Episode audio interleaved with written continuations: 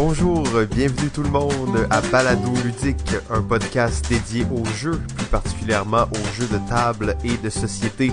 Aujourd'hui, déjà l'épisode 15, on parle des jeux de bluff et de négociation. Je suis Simon et comme à l'habitude, je suis en compagnie de Jean-François. Salut Jeff, j'espère que tu es en forme. Oh yes, ça va bien toi? Oh oui, oui, oui, bien excité d'enregistrer un nouvel épisode déjà. Oui, exact. Bluff et Nego, quand même, euh, quand même une bonne catégorie. Hein. Il y a du, euh, des choses à dire. Il y a beaucoup, euh, aussi comme deux styles un peu différents, mais qu'on va voir qu'il y a beaucoup de jeux qui ont les deux à l'intérieur.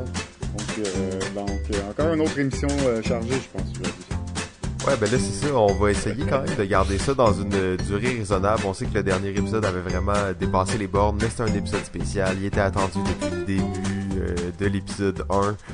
Euh, mais bon, aujourd'hui, on reste en bas d'une heure.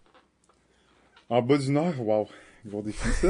J'y crois pas, mais on va faire notre possible pour y aller euh, expéditif. Euh, donc, on peut tout de suite peut-être commencer à enchaîner. On va aujourd'hui, on va parler de quelques jeux qu'on a joués dans les dernières semaines, c'est bien ça? Oui, absolument. si tu veux, je peux même commencer. En fait, je suis encore en train de de traiter toute l'information que j'ai des jeux que j'ai joués là au, euh, au LAL donc on avait parlé un peu de l'événement. Euh, c'est encore un peu là, quelques jeux que j'ai essayé à cet endroit là qui sont quand même intéressants puis qui fit un peu dans, dans le thème de l'épisode. Euh, Destination X en fait qui est un jeu là, qui vient tout juste de sortir qui était quand même attendu dans le genre c'est un petit jeu de déduction de party donc euh, mais c'était un jeu que les gens en parlaient tout et euh, c'est un jeu qui livre la marchandise là. En gros un joueur va être l'espion et les autres les, les enquêteurs. Il va y avoir des drapeaux de certains pays dans le fond pigés au hasard là, sur la table. Ça c'est les destinations possibles.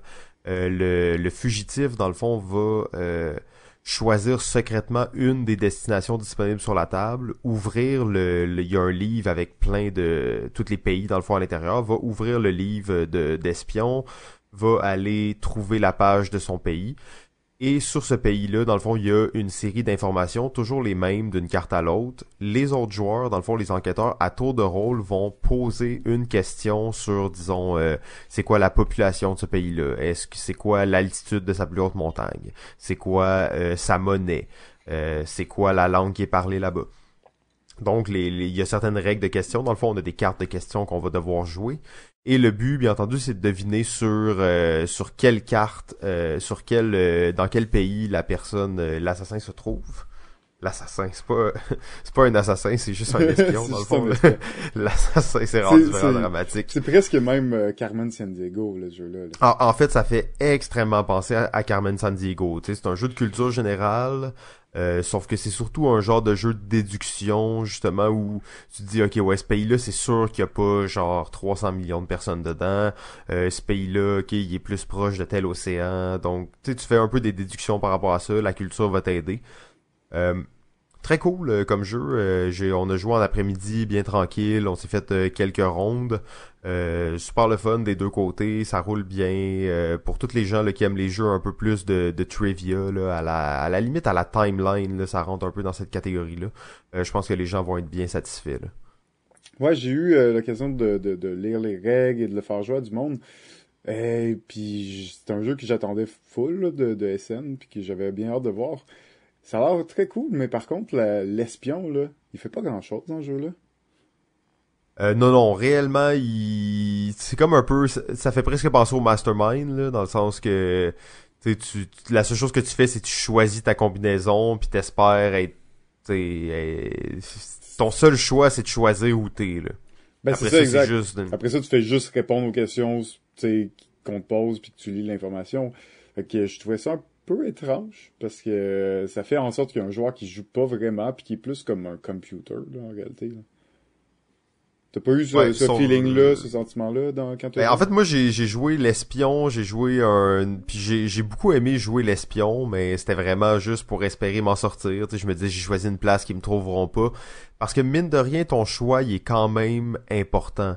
Parce que tu vas avoir, disons, euh, nous, on jouait, je crois qu'avec avec 8 pays. Fait que t'as 8 pays, donc c'est sûr que la seule chose que tu fais, c'est choisir dans lequel t'es, mais en fonction desquels sont sortis. Ouais. Euh, ce choix-là, il peut il te permet de tenir la ronde en haleine. Tu sais, une ronde de questions, ça va être euh, quatre questions à peu près, puis les gens ils vont tenter de te trouver. Euh, même pas peut-être. Euh, donc ça va assez vite. J'ai, j'ai trouvé que c'était vraiment pas tant un problème. En fait, j'étais plus excité de jouer l'espion que de jouer les, les enquêteurs. Ok, ben tu vois, c'est j'ai eu les deux commentaires. J'ai eu ceux qui disaient non, ça dérange vraiment pas, puis c'est vraiment le fun quand même, puis ceux qui disaient ben je fais rien, je sais pas pourquoi je joue à ça. ah ok, bon ben ça, ça c'est vrai que pour certaines personnes ça peut être poche. Euh, je peux je peux euh, je peux comprendre ce point-là, effectivement.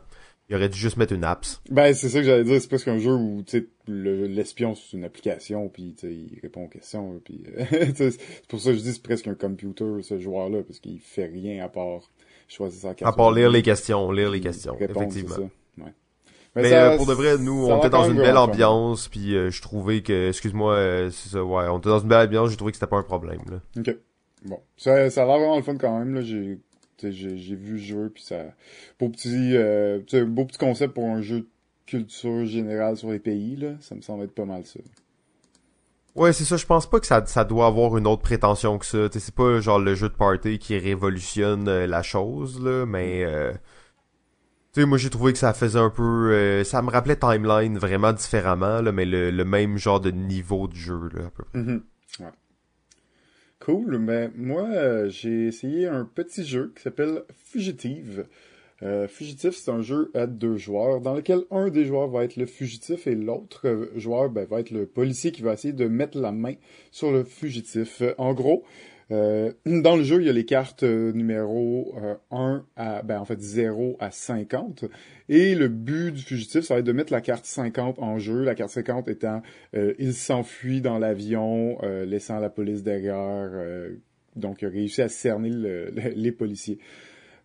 En gros, comment ça marche, c'est que y a euh, l'espion va avoir des, euh, le fugitif va avoir des cartes de numéros dans sa main, et quand il va poser une carte, il va toujours la poser face cachée à la suite de la dernière carte qu'il a placée. Par contre, quand il place une carte, ça doit toujours être de, dans le fond, ça doit être un numéro supérieur à la dernière carte placée, et ça doit être de un numéro, de deux numéros ou de trois numéros supérieurs. En plaçant ces cartes-là, dans le fond, c'est les endroits où il se, il se cache ou il avance pour essayer de s'enfuir et arriver à 50. Et ben dans le fond de l'autre côté, le policier, lui, à toutes les tours, va essayer de guesser quelle carte il a joué dans ses euh, dans ses cachettes, donc où il a été pour se cacher. Dans le but de revirer, le but du policier, ça va être de mettre toutes les cartes que le, le fugitif a jouées, les mettre toutes face visible, donc de toutes deviner les cartes qu'il a jouées. Et le but du fugitif, ben, ça va être de jouer des cartes puis de placer son 50 avant que toutes ces cartes soient euh, retournées face visible. Donc, pour petit jeu, j'ai trouvé ça vraiment cool. Ça fait bien en plus dans notre thématique. C'est un plutôt bluff où le fugitif a quand même des options pour bluffer, pour dire ok ben j'ai peut-être euh, parce qu'il y a des options d'avancer plus que trois numéros à la fois, mais il faut qu'il se commit un peu, qu'il donne des cartes. il, y a, des petites options de bluff. Un beau euh, jeu de déduction du côté du euh, du policier qui essaie de déduire, lui aussi, il reçoit de l'information, il reçoit des cartes, dans le fond, que le fugitif ne pourra jamais avoir. Donc, ça lui donne des pistes, des solutions sur quel numéro il aurait pu potentiellement jouer dans le but de deviner ses cartes. Euh, beau petit jeu clean, ce qui est cool aussi, c'est que le, si tu mets toutes les cartes dans l'ordre de 0 à 50, ça fait une histoire à la Hollywood, là, à la film hollywoodienne où euh, il, se retrouve dans un night, euh, dans une boîte de nuit, il, il, met euh, une bombe lacrymogène, il s'enfuit, il se retrouve dans un petit dinner, genre alors que la police passe derrière sans le voir, il se retrouve dans le ravin à sauter dans une chute d'eau avant de se retrouver à courir derrière un avion pour attraper l'avion pendant que l'avion est en train de décoller. Donc on on a toute cette histoire qui se déroule avec les cartes, avec beau petit euh, design aussi au jeu. Rien de, très révolutionnaire, mais beau petit jeu, une vingtaine de minutes, jeu de déduction euh, euh, et de bluff. Super cool, j'ai beaucoup aimé, c'est fugitif. Ah ouais, ça a l'air, j'avais pas entendu parler, ça a l'air vraiment cool comme jeu. Ouais, ça, ça passait peut-être un petit peu inaperçu. Là. Il y en a probablement pas beaucoup de copies. Je pense pas qu'il y a de version française euh, non plus. Donc c'est sûr que c'est pas euh, le genre de jeu qui, est difficile à voir en boutique souvent à cause de ça. Mais euh, non, assez cool. Pour ceux qui aiment bien la gamme, mettons, des Mr. Jack Pocket, tout ça, c'est sûr que c'est un jeu beaucoup plus simple et rapide.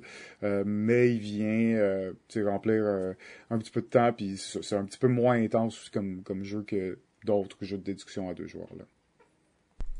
Et là, j'ai joué à un autre jeu récemment. C'est pas un jeu si récent, c'est un jeu de 2004 euh, créé par l'auteur Martin Wallace. Le jeu s'appelle Struggle of Empire. C'est pas un petit jeu, ceci. C'est un jeu de conquête de 2 à 7 joueurs euh, qui, euh, dans le fond, nous met dans la peau d'un pays qui va devoir ben, essayer de coloniser d'autres pays. C'est vraiment, on se place vraiment à l'époque du début de la colonisation de l'Amérique. Donc évidemment, on va voir toute l'Amérique en entier à coloniser, mais d'autres euh, endroits comme euh, ben, évidemment l'Afrique, euh, des parties d'Asie aussi qu'on va pouvoir essayer de, de contrôler, mais aussi d'autres territoires directement en Europe. Donc les joueurs ben, vont représenter sept pays parmi euh, l'Europe, euh, donc évidemment les classiques, la France, euh, l'Espagne, l'Angleterre, la Russie, etc. Et dans le fond, on va, c'est un jeu vraiment de majorité où on va se déplacer, essayer de prendre le contrôle de, de territoire, essayer d'avoir des majorités dans les colonies, dans le but de faire des points de victoire. Mais là, une des grosses particularités de ce jeu-là, c'est que le jeu se déroule en trois phases. En fait, c'est trois guerres qu'il appelle. Et à chaque guerre, il va y avoir toujours deux équipes. Donc, il va toujours avoir deux alliances, deux grandes alliances, et tous les membres de cette alliance-là ne pourront jamais s'attaquer pendant la guerre. Ça se peut que euh, moi je sois allié avec un pays à la première guerre, puis qu'à la deuxième guerre, ben on soit plus allié. Donc, tout d'un coup, là, on peut commencer à s'attaquer, euh, puis essayer de se voler nos territoires.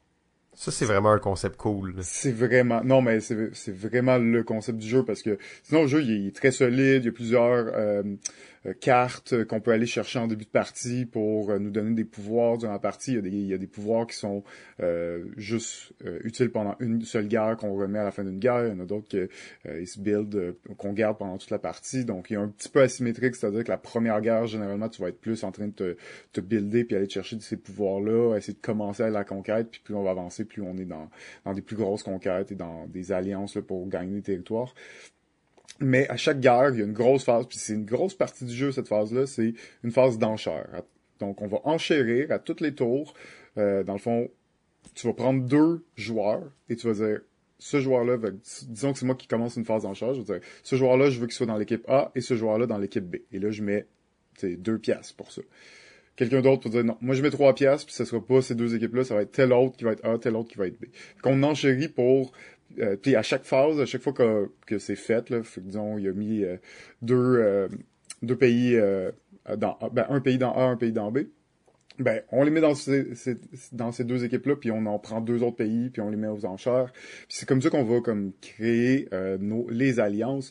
Donc c'est vraiment, tu veux, il y a des phases, il y a des guerres, tu veux vraiment pas être dans une même équipe qu'un autre joueur parce que tu veux absolument, tu étais en guerre avec lui à l'autre guerre, puis tu veux pogner ses territoires, puis là si si t'es pas en guerre avec lui, tu pourras pas continuer ta job, puis d'aller chercher tes, petits points là.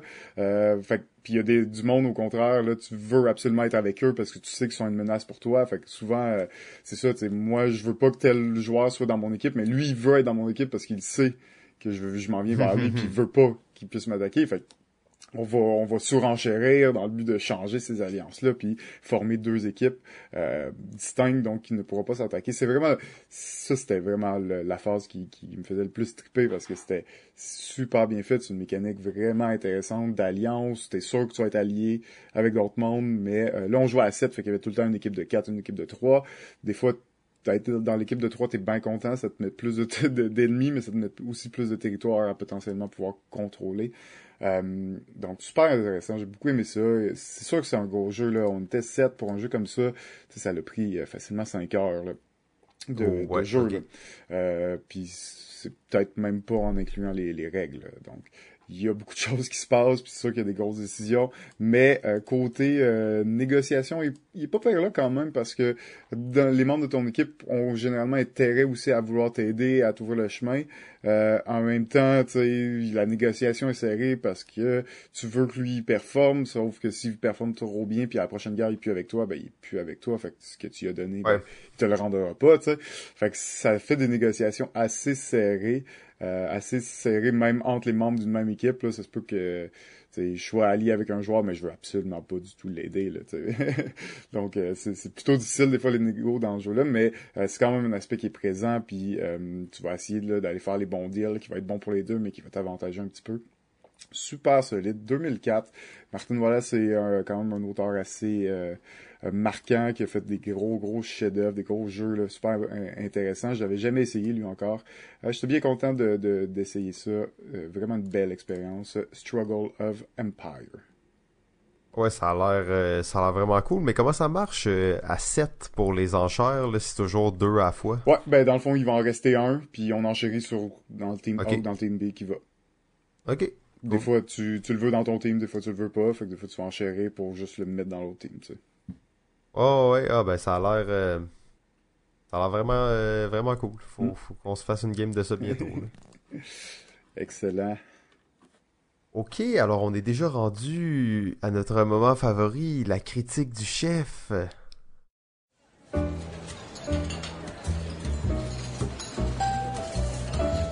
Pour un chef, peu importe l'étendue de son talent, le plaisir ne vient pas de cuisiner, mais bien de cuisiner pour les autres. C'est l'heure de la critique du chef, avec votre chef, JF. Aujourd'hui, à la critique du chef, je vous parle du nouveau jeu de l'auteur Marc-André. Non, ce n'est pas son prénom, c'est bien son nom complet, Marc, euh, de son prénom, et André de son nom de famille, qui est un auteur français, qui vient de sortir son nouveau jeu, euh, Majesty. Euh, Majesty est un jeu euh, de cartes principalement, de collection de cartes dans lequel tous les joueurs, vous allez, on va avoir un petit village devant nous avec huit cartes placées dans l'ordre du numéro 1 à 8 qui représentent notre village et les, les maisons, les, les, différents immeubles de notre euh, village. chaque joueur a exactement le même village et tout simplement le jeu va se dérouler de sorte qu'il y a des personnages dans un marché. Il va toujours y avoir six personnages de dévoiler et à ton tour, tu vas devoir aller chercher un de ces personnages-là en payant des travailleurs. Euh, et quand tu vas prendre le personnage, ce personnage-là est associé à un de tes bâtiments devant toi. Tu vas le placer devant toi et tu vas faire l'effet du bâtiment. Euh, le jeu, dans le fond, est très simple parce que les bâtiments font grosso modo pas mal les mêmes actions, c'est-à-dire qu'ils vont te permettre de récupérer de l'argent. Et ben, c'est avec euh, le plus d'argent qu'on va gagner la partie, évidemment. Donc, quand tu vas jouer un personnage sur ton immeuble, tu vas l'activer et souvent, et souvent, l'activation de, de ce bâtiment-là va te permettre de récupérer, disons, deux pièces par carte qu'il y a dans ce bâtiment-là. Donc, la première fois que tu joues dans le bâtiment, ça te rapporte deux pièces, mais la, deuxième fois que tu joues, ça t'en rapporte quatre, la troisième fois que tu joues, ça t'en rapporte six, et ainsi de suite. Donc, tu as tout intérêt à vouloir aller récupérer les mêmes personnages parce que ça te fait de plus en plus de points, de plus en plus d'argent. Il y a des bâtiments, évidemment, qui rapportent plus, donc à chaque fois que tu en places un, ça va te rapporter 5, mais évidemment, ces, ces personnages-là, ben, ils sont plus rares et ben, tous les joueurs vont sauter dessus, vont essayer de peut-être payer un petit peu plus euh, de travailleurs pour aller le chercher. Euh, donc, c'est un jeu assez simple, ça va se dérouler sur 12 tours comme ça. À la fin de la partie, tout le monde, on va avoir 12 cartes devant nous. On va euh, compter notre argent, on va compter les majorités aussi, qui a le plus de personnages sur chacun des bâtiments, qui va donner des points de bonus, et le gagnant va être le joueur avec le plus de points. Donc, je trouvais que c'est un jeu euh, très euh, simple, vraiment, vraiment euh, simple, mais avec des bons choix tactiques. pas beaucoup d'options, évidemment, parce que ton tour, tu es obligé de prendre une carte du marché, mais ça va être vraiment la carte que tu vas choisir qui va être qui va déterminer ton choix, si tu as fait une bonne, une moins bonne action. Mais plutôt simple, l'auteur de, de, ce jeu et l'auteur aussi de, du, jeu classique euh, qui s'appelle Splendor. Et c'est ce que j'apprécie beaucoup de cet auteur-là et pourquoi je l'attendais ce jeu, c'est qu'il réussit à faire des mécaniques très simples, euh, très intuitives, mais qui euh, procurent tout de même euh, un bon, de la bonne stratégie, un bon gameplay. les parties sont rapides, mais intéressantes. Pour moi, c'est une gamme de jeux qui se retrouve à être des, filler games, des jeux, des petits jeux qu'on se fait entre deux plus gros jeux ou euh, un petit jeu en famille euh, pour euh, pour relaxer. Donc c'est un jeu que j'apprécie beaucoup. Ce que j'aime beaucoup de Majesty, c'est que c'est un jeu ben, qui est peut-être un petit peu plus thématique que ce qu'on pouvait voir dans Splendor, euh, un petit peu plus d'importance sur le design graphique du jeu. Et le, le, le, fait qu'il y a aussi un côté B à nos cartes de village qui va nous permettre de jouer à un mode plus avancé. Ce que j'aimerais voir de ce jeu, par contre, c'est que j'aimerais pouvoir y jouer plus à plusieurs reprises. J'ai l'impression que c'est peut-être un jeu qui, à force de jouer, devient un petit peu répétitif et peut-être devient beaucoup, énormément de rejouabilité à l'intérieur de ce jeu même là.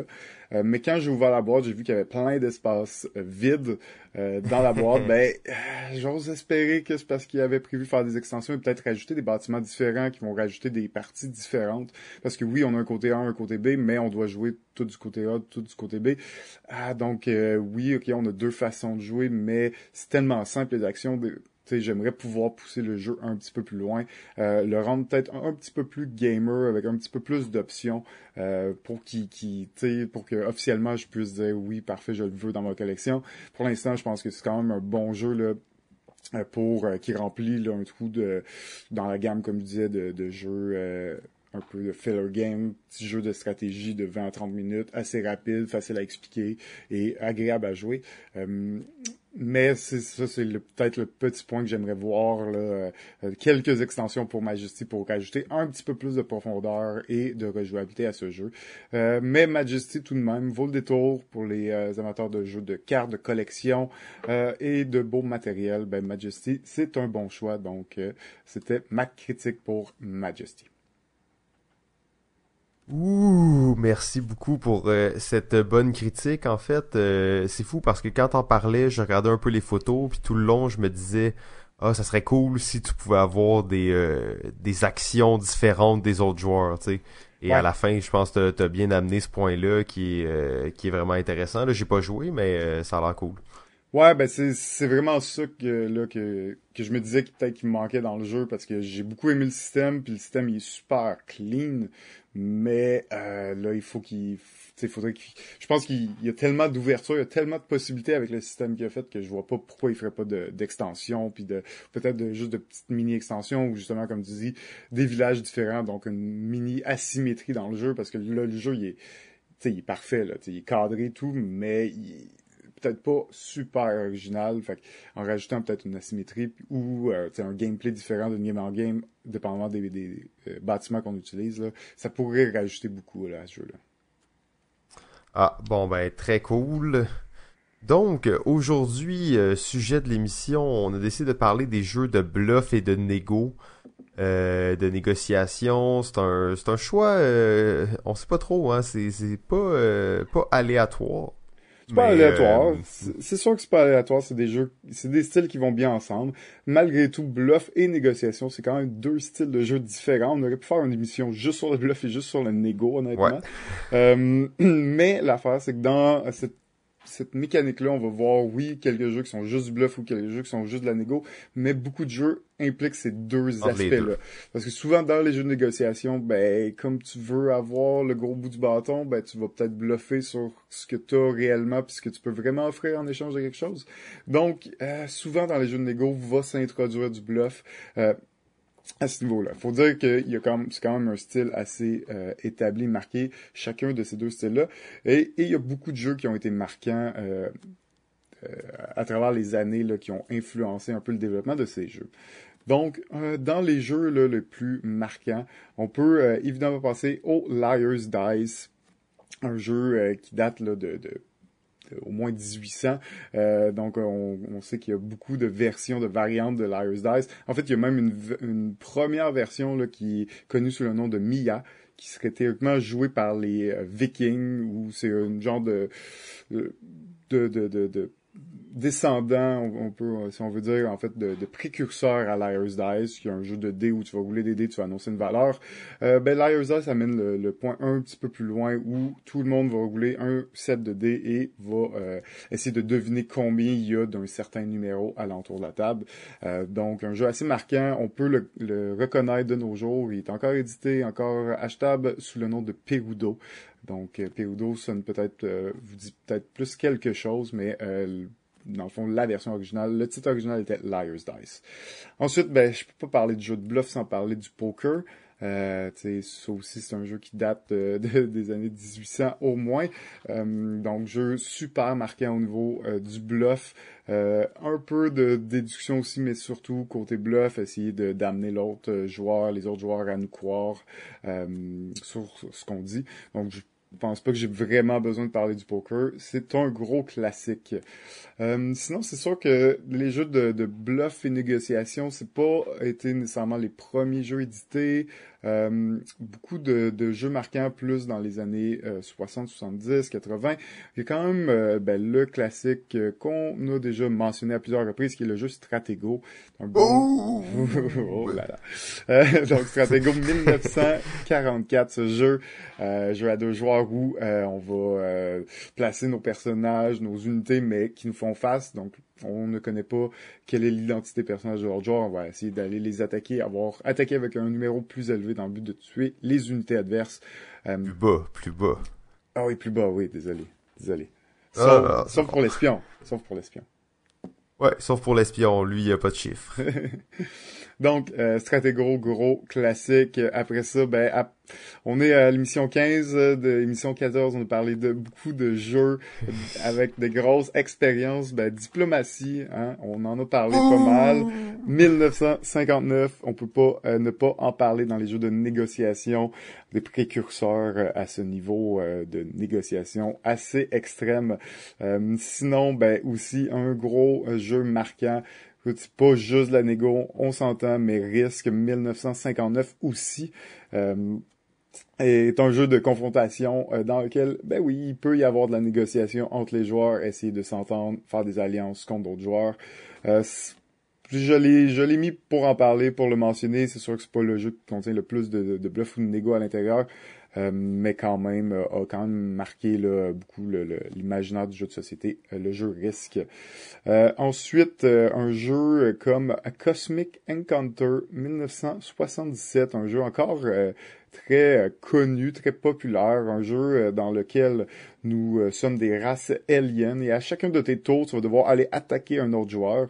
À chaque fois que tu vas attaquer, tu vas pouvoir demander de l'aide dans ton attaque et le défenseur va pouvoir aussi demander de l'aide dans sa défense. Il y a des avantages à vouloir aider un autre joueur et un, attaquant ou un défenseur, c'est selon. Euh, donc ça c'est quand même aussi un, précurseur là, dans, dans le jeu de plateau. C'est quand même un jeu de plateau avec beaucoup beaucoup de matériel, beaucoup de d'effets, de, euh, de, règles. C'est un peu, euh, un peu, on peut le considérer vraiment comme un, jeu marquant dans les jeux Ameritrash. Euh, donc avec une bonne thématique aussi, Cosmic Encounter. Euh, Ensuite, d'autres euh, jeux peut-être un petit peu moins connus, mais qui sont relativement marquants. Euh, on parle, je parlerai d'un jeu qui s'appelle Junta. Euh, la République de bananes, dans, dans lequel euh, chacun de nous, euh, ben, en fond, un de nous va être le président de la République et à chaque, chacun des tours, il va donner son budget, son argent aux autres joueurs et va lui donner un rôle au sein du gouvernement. Évidemment, il y a, c'est le président va avoir ses alliés proches, les joueurs influents dans, qui vont recevoir le plus d'argent et les rôles les plus prestigieux et il va avoir ses petits laquais, les chefs militaires qui vont avoir des petites pinottes. Par contre, peut-être qu'un jour, les hmm. chefs militaires vont s'entendre et faire un coup d'État, renverser le pouvoir. Ils vont devoir s'entendre alors entre eux qui sera le prochain président et donc mettre en place une nouvelle euh, république de bananes. Euh, ce jeu-là, ce, jeu-là mérite vraiment une, euh, une réédition. Là. Ben il y a, y a, une réédition, je je peux pas dire de quelle année qui est sortie là dans les peut-être 4-5 dernières années qui existent, mais... Euh, mais pas le, jeu de cartes, là, parce qu'il y a eu un jeu de cartes qui est sorti. Non, non, le, jeu de plateau, là.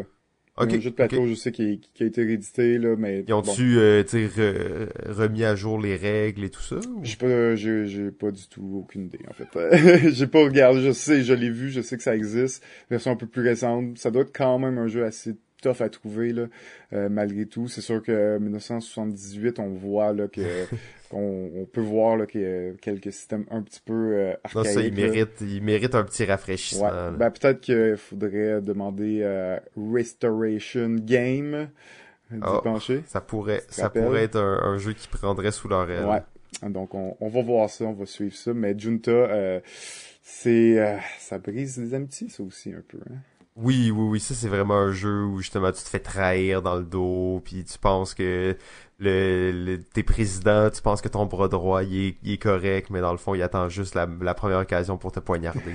exact. Pourtant tu lui donnes du cash depuis tout le début de la game. Ben oui, puis tu en donnes sûrement plus qu'aux autres, mais juste pas assez pour lui. Ouais, c'est ça. exact. Ah. euh, ouais. Donc euh, Junta Sinon, euh, un jeu qui s'appelle 1992, qui s'appelle Covadis, un jeu de hmm. politique où on va devoir aller se chercher des, des alliés politiques dans le but de nous faire monter dans la dans la hiérarchie et pour prendre contrôle du gouvernement éventuellement. bon jeu, il n'y a rien, pas beaucoup de règles, c'est assez simple, c'est pas purement de la de la négo, il n'y a pas grand chose à, s'échanger à part du support euh, mutuel. Euh, donc, euh, ouais, c'est ça le problème de ce jeu-là. Ouais, c'est ça. Ben, c'était ça aussi. Je me rappelle avoir quelques expériences un peu difficiles. Ouais, ouais, non, c'est ça. Tu sais, si quelqu'un veut juste pas faire l'échange, ben ça peut staller la game pendant des ah, heures. Ouais, ouais, ouais. Ben ça, ça, on sait, on sait que c'est à cause de Jean, là. Son ah, Jean. On dira pas son nom de famille. En non, c'est ça, au moins, au moins. Bon. On va le taguer dans l'émission. ouais, c'est ça. Euh, sinon, d'autres jeux marquants, ben écoute, euh, un jeu je peux pas passer à côté, évidemment, c'est le jeu Catan 1995. Euh, un des premiers, ben un des jeux assez marquants là, dans le jeu de société qui euh, nous a euh, donné par la suite une quantité de jeux de style européen. Catan, euh, ben, dans la grosse particularité de ce jeu, c'est qu'il y a une phase, ben pas une phase, c'est qu'à tous les tours, tu vas pouvoir échanger des ressources, essayer de, de transiger avec les autres joueurs dans le but de, de construire le plus de building et de routes en jeu. Euh, jeu assez marquant et influent dans l'histoire du jeu, donc Catan 1995. Euh, pour finir, quelques petites mentions. Euh, jeu Bonanza, jeu d'échange de bin fait par Yusei Rosenberg dans ses premiers jeux. Euh, assez intéressant. Ça, c'est 1997. Sinon, un jeu purement de bluff euh, fait par Alex Randolph, qui est le jeu Ciao Ciao. Petit jeu de bluff très simple. On roule un dé, t'annonces ta valeur, tu peux dire la vérité comme tu peux mentir. Et les autres vont pouvoir essayer de te, te, te challenger ou pas sur ce que tu as dit. Super simple, marche très bien, encore édité aujourd'hui. Ciao, ciao. en fait, euh, si je me trompe pas, il vient d'être euh, ben, l'année dernière, dans le fond, il a été réédité là, en version française, là, quand même une, une belle copie. Là. Ah, ça se peut, mais si je me trompe pas, cette version-là est euh, un peu internationale, multilingue. Là. Ok, pas juste euh, pas juste en français, si je me trompe pas, elle contient plusieurs langues aussi à l'intérieur. Mais oui, Ça, ça fait du sens en fait. Oui, puis on, peut voir quelques jeux de, de cet auteur euh, qui a fait beaucoup de jeux là, années 70, 80, 90, qui qui reviennent. Euh, ouais, c'est ça qui reviennent au bout du jour puis qui sont réédités parce que c'est encore c'est encore des très bons jeux là, sans changer de règles pour pour ces jeux à donc qui, qui sont encore jouables. sinon ben, je dirais rapidement peut-être euh, Lord of the Ring Confrontation. Je parle du Stratego, ben c'est le Stratego, peut-être un petit peu plus moderne, deux joueurs, thématique Lord of the Ring. Peut-être le dernier que je vais mentionner, c'était le jeu Saboteur. Peut-être pas le plus gros jeu de bluff, mais quand tu es un saboteur, tu dois bien jouer ton rôle euh, de traite, si on veut dans la partie, de ne pas te faire repérer trop tôt et te faire en fait te faire repérer au moment euh, que tu veux te faire repérer dans le but de foutre le bordel dans le jeu. Donc Saboteur 2004. Ce, fait un peu le tour des jeux marquants. Il y en a probablement beaucoup d'autres que j'aurais parlé euh, qui ont une influence, mais là on va euh, parler de nos mentions honorables. Ouais, ben en fait, avant toute chose, je voulais dire, j'étais un peu déçu de voir que t'as omis le jeu le plus important de, de, de, de ce segment historique. Là. Ah ouais, c'est quoi? Ben là, 1933, le Monopoly. Ah. Euh, un chef-d'œuvre incontesté des jeux de négociation et d'échange. Ah. Euh, encore à ce jour édité à plus de des millions d'exemplaires. euh, je veux dire, c'est, on s'entend que c'est un jeu d'échange de très avant-gardiste. Ok. Ben, je je pense pas, non, mais en effet, il y a sa petite euh, touche d'échange qui est assez particulière, euh, puis qui, tu sais, qu'il y avait pas beaucoup de jeux qui utilisaient cette mécanique-là. En effet, on peut au moins donner ça à Monopoly. Le mentionner quand même. Ben, tu l'as fait, hein, fait que je suis content de pas avoir eu à le faire. C'est pas imparfait. ok, alors, euh, comme tu disais tantôt, les mentions honorables... Euh, c'est sûr que c'est ça, c'est un genre assez euh, assez vaste, bluff et euh, négociation. Il y a beaucoup des jeux que, qui sont dans mes mentions honorables que tu as déjà mentionné. Euh, ben, principalement pas en parler un petit peu plus parce que oui. Ouais, euh, c'est ça. Ben je sais que toi tu les as mentionnés euh, assez rapidement, mais en même temps c'était quand même euh, Stratego, Perudo qui est Liar Dice et le Poker. Ouais. tous des jeux qui sont en fait je pense dans les plus vieux que tu as nommés. c'est des jeux qui ont encore leur charme maintenant dans cette catégorie-là qui est surtout l'aspect bluff de la chose. Là. Ouais. les jeux de bluff, je dois t'avouer que tu sais que moi je suis plus un fan de jeux de négociation, mais les jeux de bluff je connais moins, mais ces trois-là particulièrement, je trouve que même encore aujourd'hui, ils ont absolument leur attrait. Là. Je pense que Stratego, tu sais, ça fait longtemps que j'ai pas joué, je pense qu'il est encore absolument euh, le fun et jouable de nos jours, puis il y a tout intérêt à, le jouer, mais c'est ça. Je pense qu'il y a des, peut-être des variantes, des, des, versions de ce jeu-là peut-être un petit peu plus modernes, dont euh, Lord of the Ring, The Confrontation. Cool. Euh, je sais pas si toi t'avais euh, un petit jeu que t'aimerais mentionner. Petit jeu de bluff euh, que j'aime, j'apprécie beaucoup, qui est sorti en 2017. C'est le jeu Arg. Oh, magnifique jeu, hein? Euh, ouais, c'est vraiment cool. On, je m'attendais pas à grand chose d'une petite boîte bleue d'une souris avec une bombe dessus. Euh, en gros, c'est un jeu où ton but c'est d'avoir deux cartes de bombe devant toi, face visible. Il va y avoir trois paquets de cartes de couleurs différentes. Dans ces paquets-là, dans le fond, il y a des cartes un peu différentes. Mais on connaît toute l'information, on sait tout ce qu'il y a dans chacun des paquets. Puis à ton tour, ben dans le fond, tu vas prendre une carte et tu vas soit la placer face cachée devant toi ou tu vas la proposer à un autre joueur. L'autre joueur peut l'accepter ou la refuser. Euh, peu importe dans, dans les deux cas, le joueur qui prend la carte va la mettre face visible. En gros, les cartes face cachées devant nous peuvent être volées par les autres joueurs, alors que les cartes face visibles ne pourront jamais être volées. Donc, si je, moi, mon but, de, ce serait de mettre des cartes de bombe face visible devant moi. Si je pige une carte de bombe, oui, je peux la mettre devant moi, mais elle va être face cachée et elle va être susceptible d'être volée par un autre joueur. Et si elle se fait voler, elle va être placée face visible devant l'autre joueur. Donc, est-ce que je veux voir ça ou la proposer à l'autre joueur en sachant que s'il accepte, c'est lui qui la prend, mais s'il la refuse, je la mets directement face visible devant moi. Donc, il y a ce petit choix-là, petit euh, choix qui euh, se joue beaucoup sur les tours précédents. C'est-à-dire que si ça fait deux, trois fois que je te donne une carte qui est mauvaise puis que tu l'acceptes, ça se peut que quand je te propose une nouvelle, tu me dises non. Ben là, c'est pas mal le moment où si j'ai une bonne carte, je vais faire le move parce que je vais me dire ah, ça fait deux fois que je donne une mauvaise carte, qu'il accepte, et que là, il va la refuser. Et là, s'il la refuse, ben, tu sais, c'était une bonne carte, ben tant mieux, moi j'en profite. Euh, super simple, un peu dur à décrire comme ça, là, euh, l'esprit du jeu, mais euh, vraiment cool comme jeu. J'ai beaucoup aimé. Puis tu sais, les games c'est 10 minutes, t'en fais 3-4 de suite, puis ça passe vraiment bien. Euh, ouais, moi c'est c'est vraiment une de mes de mes surprises aussi cette année là, ce jeu-là, parce que comme toi, je m'attendais absolument à rien de ça. Euh, je pense d'ailleurs que c'est ça va peut-être être un problème pour ce jeu-là euh, d'un point de vue commercial, malheureusement. Là.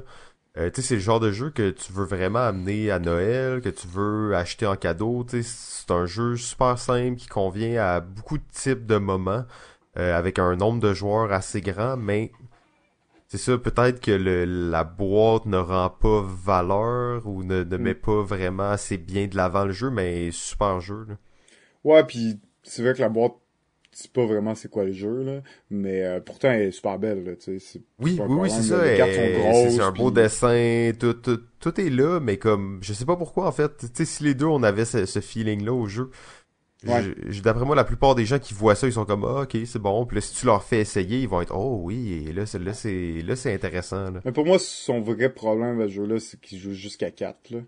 Ça, oui, c'est vrai. Oui, on avait, on avait déjà parlé de ça en plus, je pense, alors que c'est un jeu qui pourrait très bien se jouer à 6, 7. Euh... Puis il gagnerait en popularité puis à se faire connaître parce que c'est moi je comprends pas pourquoi ce jeu-là joue pas au moins à 5 là, parce que tu te limites tellement tu te limites tellement. Puis c'est un jeu de bluff. Les jeux de bluff, souvent, ben, tu veux sais, ça se joue à beaucoup, là. Fait que je comprends ouais, c'est un petit jeu de party, en plus. Tu sais, justement, c'est un jeu de 10 minutes, tout ça, tu sais, comme tu, veux être capable de pouvoir le jouer avec plus de monde. Faut qu'on achète deux jeux, qu'on les mélange ensemble, puis ça va être correct. ouais, peut-être, à la limite.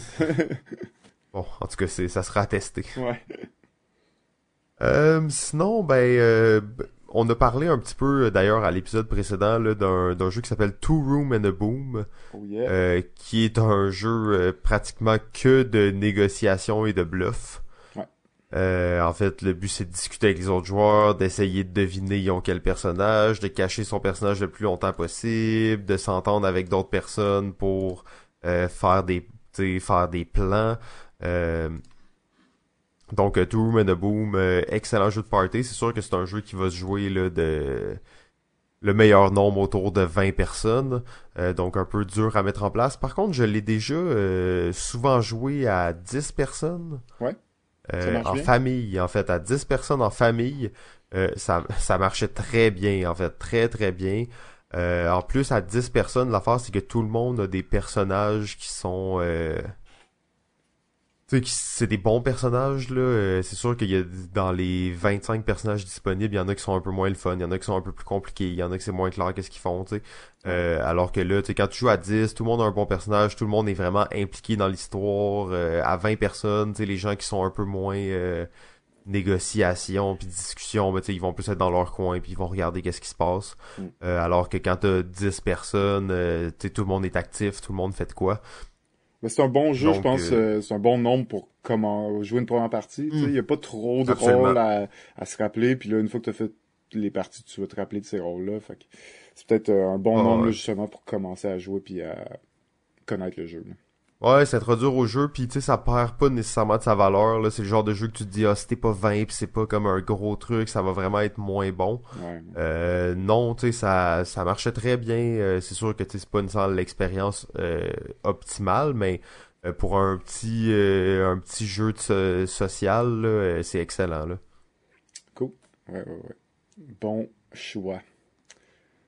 Ensuite, euh, ben moi j'en ai quelques-uns à clencher. Là, tu m'interromps si euh, tu veux dire quelque ouais, chose. Ouais, ouais, parfait, vas-y, euh, vas-y. J'en ai une couple là, que j'aimerais bien parler. un petit peu plus vieux qui s'appelle Dragon's Goal, l'art du dragon, jeu de 2001. Euh, fait par l'auteur Bruno Feducci.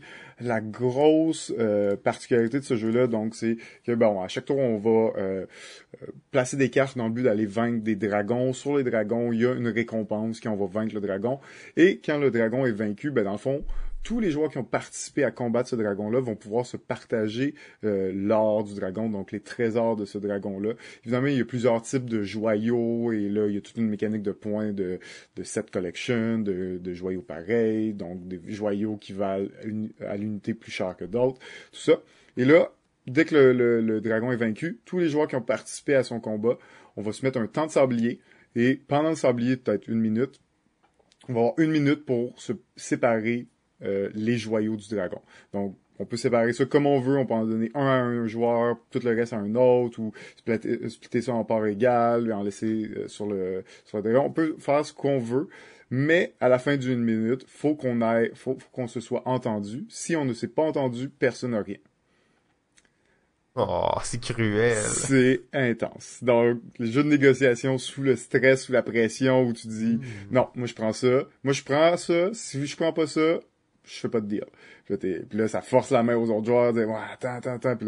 mais tu sais, c'est une minute pour négocier le tout. Des fois, tu fais juste comme, ok, vas-y, prends ça, puis je m'en fous, je prends le reste. Puis donc euh, vraiment une belle mécanique. Euh, vraiment, euh, moi j'ai beaucoup aimé ça, là, même si c'est très stressant. Puis en effet, ça, ça finissait souvent en en fait qu'on se partageait pas le gold parce qu'il y en a un qui était trop greedy pis t'es comme moi je fais pas de deal si je fais pas ça pis t'es comme non mais c'est sûr qu'on te laisse pas ça parce que tu gagnes la partie ouais mais moi je fais pas de deal sinon ok ben ok puis on a tout rien puis fuck off oh.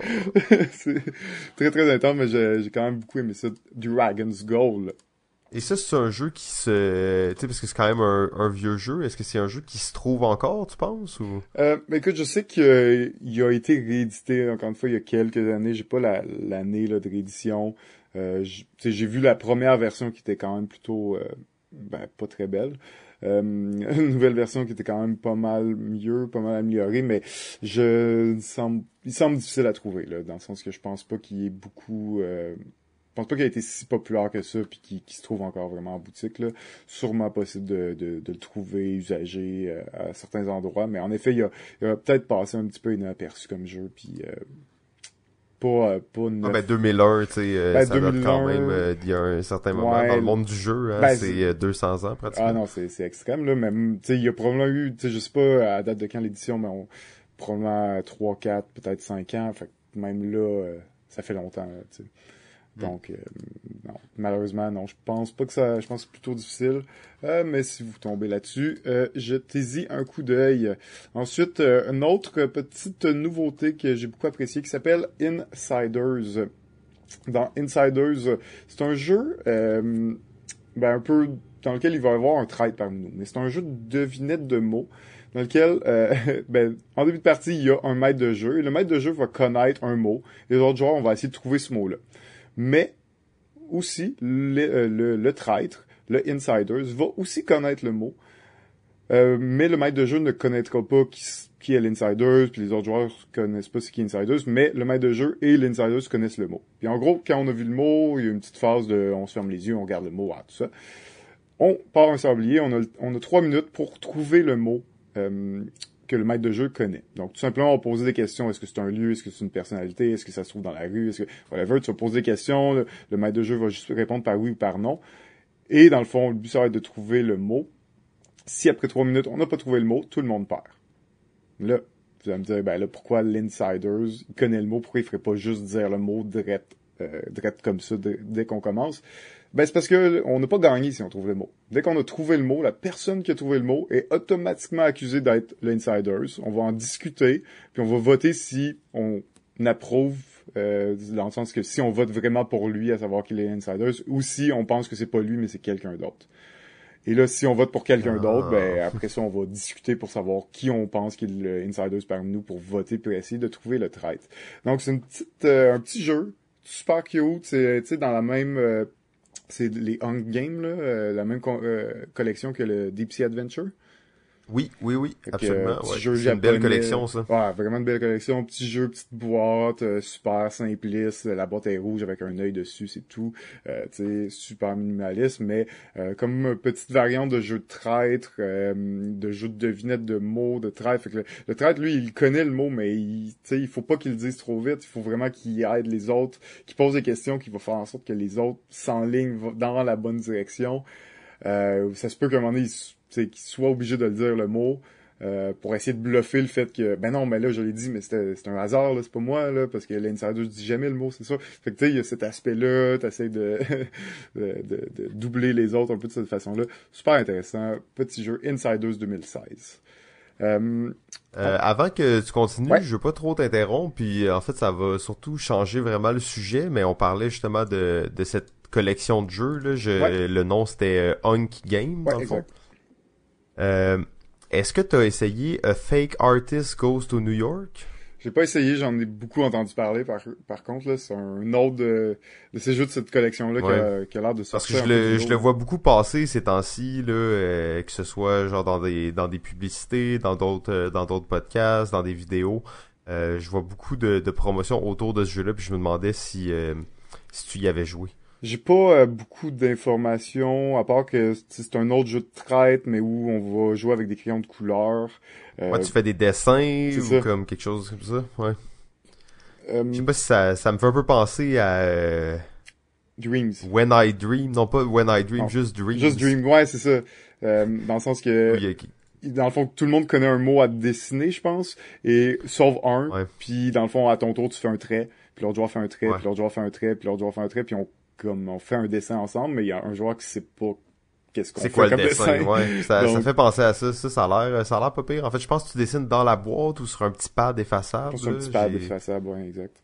J'espère que les crayons sont bons pour un jeu de même. Là. Si tes crayons sont plus bons, en plus ils sont tout petits, fait parce que ta boîte est petite, là, fait que si s'ils sont plus bons, tu pourras pas les remplacer par d'autres crayons. Non, c'est ça. C'est vraiment basé pour ça, là, euh, sur, sur euh, l'utilisation des crayons, parce que les, la couleur du crayon, c'est ton identité. sais. Comme ça, on voit les couleurs, puis on sait, ah, toi, t'as fait les mm. bleus, mais c'est fucking bizarre ce que t'as fait, donc c'est peut-être toi, tu sais. Fait que... Ok, ouais, je comprends. Mais, euh, bon, ben... En tout cas, j'ai pas essayé, j'ai l'impression que peut-être... J'avais l'impression que c'est que c'était un petit peu mieux fait que Dreams, là. Dreams... Ah, mais Dreams, ouais, on en parle pas aujourd'hui. C'est intéressant, là, mais bon, c'était un petit peu bizarre comme concept, puis qui marchait moyennement. Euh, Plus ou moins. J'ai l'impression que celui-là marche. Il est vraiment généreux, là. non, mais c'était pas, c'était pas pire. C'était le fun, quand même. On fait des, ah, on fait des, on fait des des étoiles, là, puis des systèmes solaires, puis tout, là. Ok. Hmm. On en reparlera. Euh, sinon, je vais peut-être euh, en mentionner un petit dernier avant qu'on euh, tombe dans notre top 5. Un jeu qui s'appelle Liveboat, un autre vieux jeu, là, 1993. Mais j'en parle parce que c'est un autre jeu là, qui, qui brise un peu des amitiés, si on veut, dans le jeu-là. il va y avoir plusieurs bateaux qui vont... dans le fond, le plateau, c'est un lac, puis de l'autre côté, il y a une rive. Ton but, c'est d'amener tes personnages de l'autre côté de la rive euh, à l'intérieur des différents bateaux. Euh, dans un bateau, il peut y avoir plusieurs joueurs, mais c'est vraiment un gros jeu de vote où à toutes les tours, ben, on va devoir voter quel bateau avance euh, et devoir trouver dans quel bateau de l'eau va s'infiltrer et si on doit kicker quelqu'un à l'extérieur du bateau parce qu'il n'y a pas assez d'espace, ben, on va voter aussi à savoir qui on met à l'extérieur, qui on, on renvoie puis on pitch à l'eau parce qu'il n'y a plus d'espace dans le bateau. donc c'est vraiment un gros jeu de, on est tout le temps en train de voter pour qui on expulse, qui on fait avancer, qui euh, qui passe, qui passe pas telle telle étape. Euh, vraiment un bon jeu de négo parce que tu essaies de te faire des alliés, tu essaies t'aident à rester dans tes bateaux, t'aident de rester dans leur bateau pour qu'on se protège aussi ensemble. Euh, assez original comme jeu, euh, très très euh, particulier, un autre jeu plutôt difficile à trouver, je pense de nos jours, euh, mais tu sais qui se joue jusqu'à 6 joueurs, je pense qu'il il prend tout son sens à 6 joueurs avec toutes les interactions qu'il y a possible entre les joueurs. Donc ça c'était Liveboat 1993. Bon, ben euh, peut-être qu'on peut euh, conclure ça avec le un jeu qu'on a déjà parlé euh, pas mal dans, dans le dernier épisode. Donc si vous voulez plus de détails dessus, on en a parlé un peu plus. Mais il s'agit du jeu Empires qui vient tout juste de sortir, donc qui est sûrement le gros jeu de négociation là, qui est sorti récemment. jeu dans lequel tu peux absolument tout échanger avec les autres. Donc les joueurs ont des contrôlent des pays puis ils vont produire dans le fond des des boîtes. C'est vraiment un truc de, de production très euh, très simple. T'as des workers, t'as des usines. Euh, quand tes workers vont sur des usines, ils produisent, ah, excusez pas des boîtes, de la bouffe. Et au début de ton prochain tour, tes workers, ils mangent la bouffe, ils vont sur leurs usines, ils produisent plus de bouffe. Euh, donc c'est tout simple comme ça la mécanique, mais au final, qu'est-ce qui fait vraiment la force du jeu, c'est que tous les échanges sont permis entre les joueurs. Euh, et il y a des guerres à chaque tour. Dans le fond, à chaque fin de tour, il y a une guerre. Mais tu sais, c'est une guerre euh, très... Euh, il n'y a pas de confrontation entre les joueurs. En fait, c'est une guerre d'enchères. Et s'il y a une égalité, disons, dans les enchères, tout ça, ben là, c'est là que les négociations vont revenir vont revenir de l'avant. là. donc c'est un jeu dans lequel tous les échanges sont permis. Euh, pour les jeux de négociation, en fait, euh, c'est assez exceptionnel. Je pense que ça va faire sa marque et euh, rester là, comme un bon jeu de négociation qui se joue jusqu'à 10 joueurs. Donc c'est quand même assez spectaculaire. Là. Je pense qu'à 4-5, ça doit être un peu limité. mais à 7, 8, 9, là, ça doit être... ben en fait, c'est excellent. Là. Ouais, mon j'ai vu, ça a l'air ça a l'air massif quand même comme jeu, non? Il y a beaucoup de, choses, il y a beaucoup de stock, il y a euh, beaucoup de matériel. Euh, oui, hein, ça c'est vrai, là, mais il y a beaucoup de ressources différentes dans le jeu. Euh, puis en plus les ressources comment dans la configuration initiale c'est juste tu les prends tu les mets partout sur la table fait que c'est vraiment un jeu où il y a des ressources partout euh, mais c'est ultra simple à, à gérer comme jeu là. ça vient vraiment de l'interaction entre les joueurs la complexité mais pour de vrai c'est un jeu qui s'explique en 10 minutes peut-être Ouais, ben, c'est parce que plusieurs personnes m'ont parlé de ce jeu-là. Jeu, gros jeu d'échange, on échange tout. C'est un party game, j'ai jusqu'à 10. Je regarde le, tu sais, je prends la boîte, je regarde le matériel, je commence à lire les règles, je suis comme, pas un party game, ça, là. Il y a comme 10 pages de règles pis tout, là. Je suis comme, voyons. voyons, je pas, ben, m'attendais pas à ça, tu sais. Après ça, oui, je vois que c'est pas très compliqué comme jeu, mais il y a tellement de choses. Le manuel est immense pour, pour, pour un jeu de même, non? Ben, tu sais, on avait, euh, je dois avouer, j'ai pas lu le, manuel, tu sais, je me le suis fait expliquer, donc c'est sûr que c'est toujours un peu différent d'approche. D'après moi, c'est un jeu que, euh, tu sais, je sais c'est deux frères qui l'ont fait, c'est leur premier jeu. Euh, D'après moi, c'est un jeu qui est comme un peu artisanal, tu sais, les règlements pourraient sûrement être largement simplifiés. Euh, puis ça rendrait juste le jeu encore meilleur et plus fluide. C'est un jeu qui a plein de petites étapes à chaque tour que tu dois faire. Puis d'après moi, ça, ça aurait demandé peut-être un travail d'édition juste un peu plus serré pour le rendre juste un peu plus simplifié, tu sais, enlever comme quelques exceptions, quelques phases de jeu qui sont un peu comme laborieuses pour rien. Là. Ouais, ben aussi, euh, ça aurait pas été une mauvaise chose de penser à un meilleur titre. Euh, c'est c'est clairement le titre le plus générique et qui a aucunement rapport avec le jeu. en plus, t'as l'impression que c'est pratiquement médiéval. Ouais. Euh, mais en réalité, c'est un jeu de factory, tu sais, où tu produis de la bouffe dans des usines. Fait non, non, mais je suis vraiment d'accord avec toi. Ce jeu-là, il y a rien pour lui. Là. Tu cherches sur BGG, là, Empire, puis t'as plein de ah, tu le trouves même pas. Tu le trouves même pas, en fait. Tu peux pas le trouver, là. Tu peux pas le trouver, là. Il, est caché, là. Puis je veux dire, pour vrai, depuis tantôt, je regarde, puis je le trouve pas. Puis je sais qu'il est là, là. Je l'ai vu, mais exact. Pour le trouver, il a fallu que je tape Empires BGG dans Google, ah, puis là, il m'a sorti la page. Ah, ben, parce qu'il est pas noté encore, il y a pas assez de monde qui ont noté, fait qu'il est comme, comme pas raté, fait qu'il est vraiment bas dans tous les jeux Nowhere, là. tu sais, j'ai, j'ai l'impression quand même que c'est un jeu que, qui va peut-être passer un peu, euh, à côté, là, du grand public, justement, parce que c'est un peu indépendant comme projet, j'ai l'impression. Ouais, euh, c'est quand même WizKid ouais, c'est ça, c'est ça qui est bizarre en plus. Hein, euh, ça, ça, c'est quand même un mix étrange comme jeu. Le jeu, au final, le reste excellent. Là, c'est un, un superbe jeu. Euh, mais je le mettais dans une catégorie. Euh, on avait parlé de ça il y a quelques épisodes. On parlait des du genre party gamer.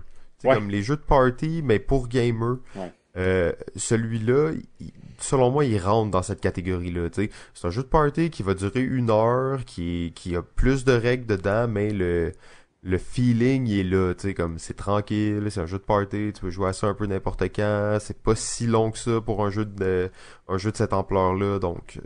Euh. Ok. Cool, cool. mais euh, par contre, t'as soulevé des bons points sur ce jeu-là, puis ça, c'est ça, ça, mais c'est peut-être un peu aussi l'attrait de ce genre de jeu-là, tu sais, c'est comme un peu, un peu underground. C'est des indie games, là. Pourtant, c'est Wizkid qui le fait. c'est vraiment comme, en tout cas, ça, ça se passe, ça se place dans une case bizarre comme jeu, là. Euh, Je suis pas sûr que ça va, d'après moi, c'est un jeu, si t'aimes les jeux de négociation, tu vas aimer ça. Sinon, réellement, il y a rien dans ce jeu-là pour toi, là. Ouais. ouais.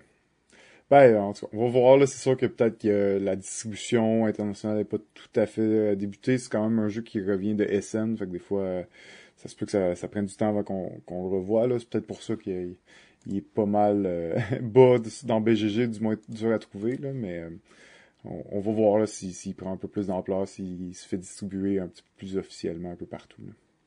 Ah ben je le souhaite parce que moi c'est ça a été un classique instantané de jeu de négociation. Mm-hmm. J'en doute pas, j'en doute pas, mais il est pas dans ton top 5 pourtant. Il est pas dans mon top 5, euh, mais on arrive maintenant dans le top 5 pour découvrir euh, c'est quoi nos jeux euh, favoris de bluff et de négociation. Numéro 5. Mon numéro 5 se retrouve plus haut sur la liste de Simon, donc je vais attendre un peu. Ouh, déjà vu, déjà vu. Ok, alors euh, mon numéro 5 se retrouve plus haut sur la liste de JF, alors on va attendre un tout petit peu. Numéro 4. Euh, mon numéro 4 se trouve aussi plus haut sur la liste de Simon, donc euh, je sais pas pourquoi on dit ça, mais on, va en reparler tantôt. Ok, mon numéro 4, il s'agit du jeu Masters of Commerce réédité juste après sous le nom de Panic on Wall Street. Euh, bon, qui est selon moi un, nom absolument terrible pour le jeu, mais bon, euh, dans mon cœur, ça va toujours rester Masters of Commerce. Euh, Masters of Commerce, c'est un jeu absolument unique qui se joue jusqu'à 11 joueurs. c'est un jeu de spéculation pas terrière, de, de, terrain, dans le fond, spéculation sur des terrains. Euh, un jeu qui est séparé en deux phases. On va avoir la phase de négociation où certains joueurs vont jouer les... Euh, ben en fait, toute la partie, dans le fond, au début de la partie, on joue soit un propriétaire terrien ou soit un... Euh, bah ça c'est pas nécessairement clair là, mais le gars qui va louer le terrain pour faire un business dessus. Ouais, c'est ça, un genre de, de, de, locataire, tu sais. Euh, mais commercial. Et ça, c'est la phase. Donc, les, les propriétaires sont assis euh, à une table et ont leur terrain devant eux. Et tout, euh, tout le matériel est, euh, on peut écrire dessus. Donc, avec un crayon, on écrit sur le terrain réellement. Vous allez comprendre pourquoi je vous dis ça. Euh, et les acheteurs se trouvent de l'autre côté de la table, de façon générale debout parce que c'est assez extrême. Euh, et on va commencer un chronomètre, je crois, qui est de 3 minutes. Et là, le, le, combat, si on veut, commence. En fait, les, euh, les acheteurs et les propriétaires vont tenter de s'entendre sur un prix pour la location d'un terrain pour la ronde. dans le fond, moi je dis, ah, moi je mets 10 pièces sur ton terrain. Le, propriétaire va dire, ok, c'est bon, il va mettre un 10 pièces temporaire qu'il va écrire avec son crayon sur le terrain. Et euh, les autres joueurs peuvent venir surenchérir, mais tout ça se fait en temps réel. Euh, celui qui crie le plus fort a un avantage, c'est clair. Euh, donc c'est un jeu, en fait, tu joues une partie ou deux et t'as plus de voix le lendemain. Donc, et en fait, tu peux aussi sceller l'entente. Donc, en fait, en mettant un jeton sur le, terrain, dans le fond, le propriétaire fige le prix et dit ok j'irai pas plus haut donc je te le loue à ce prix là c'est clair euh, et la deuxième phase du jeu donc quand le 3 minutes est écoulé ou que tous les terrains ont été euh, ont été loués euh, dans le fond ça va être l'autre phase du jeu où on va rouler des dés en fait pour déterminer la fluctuation des terrains parce que les terrains ils ont des couleurs et chaque couleur a le potentiel de fluctuer plus ou moins sur le prix de sur la valeur du terrain euh, donc on va rouler les dés, les terrains vont bouger et euh, on va distribuer l'argent euh, aux, locataires qui ont loué les terrains. Les locataires vont payer les, les propriétaires pour le terrain. Et bon, ensuite on va recommencer ça plusieurs fois de suite dans le fond pour déterminer un gagnant.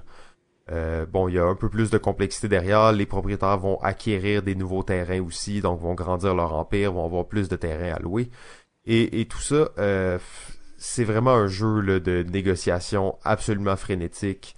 Euh, je pense qu'on avait déjà eu la chance d'en parler un peu de ce jeu-là et on avait joué à ça dans une convention de principalement de wargame. on avait joué une partie, on en avait commencé une deuxième, quelqu'un s'était levé, il était venu nous voir, il avait dit, OK, là, les gars, ça, c'est votre dernière partie de jeu. Et après, il était parti s'asseoir, il avait rien dit d'autre. On avait dit, OK, on comprenait, tu sais, c'était parce que c'est un jeu qui fait énormément de bruit. Euh, les gens se poussent, les gens euh, écrivent sur la table sans faire exprès avec leur crayon, les gens lancent de l'argent, lancent des jetons. Euh, donc, c'est quand même assez fou comme jeu, là, comme jeu de, d'échange. Je sais pas, JF, toi, si t'as, as une vision de ce jeu-là ou... Ben, j'ai pas joué beaucoup, mais en effet, sais, c'est pas mal ce que je m'appelle de, de cette expérience-là, là, quoique lancer de l'argent puis des jetons, je pense pas mal juste avec toi que ça peut arriver. Euh, mais quand même, euh, quand même un jeu assez, euh, assez frénétique, là, comme tu le dis. Puis surtout que ben, la phase de négo, elle se passe en temps réel, trois minutes. Donc, tu sais, t'as trois personnes qui vont te négocier pour le même terrain puis qui vont enchérir puis enchérir.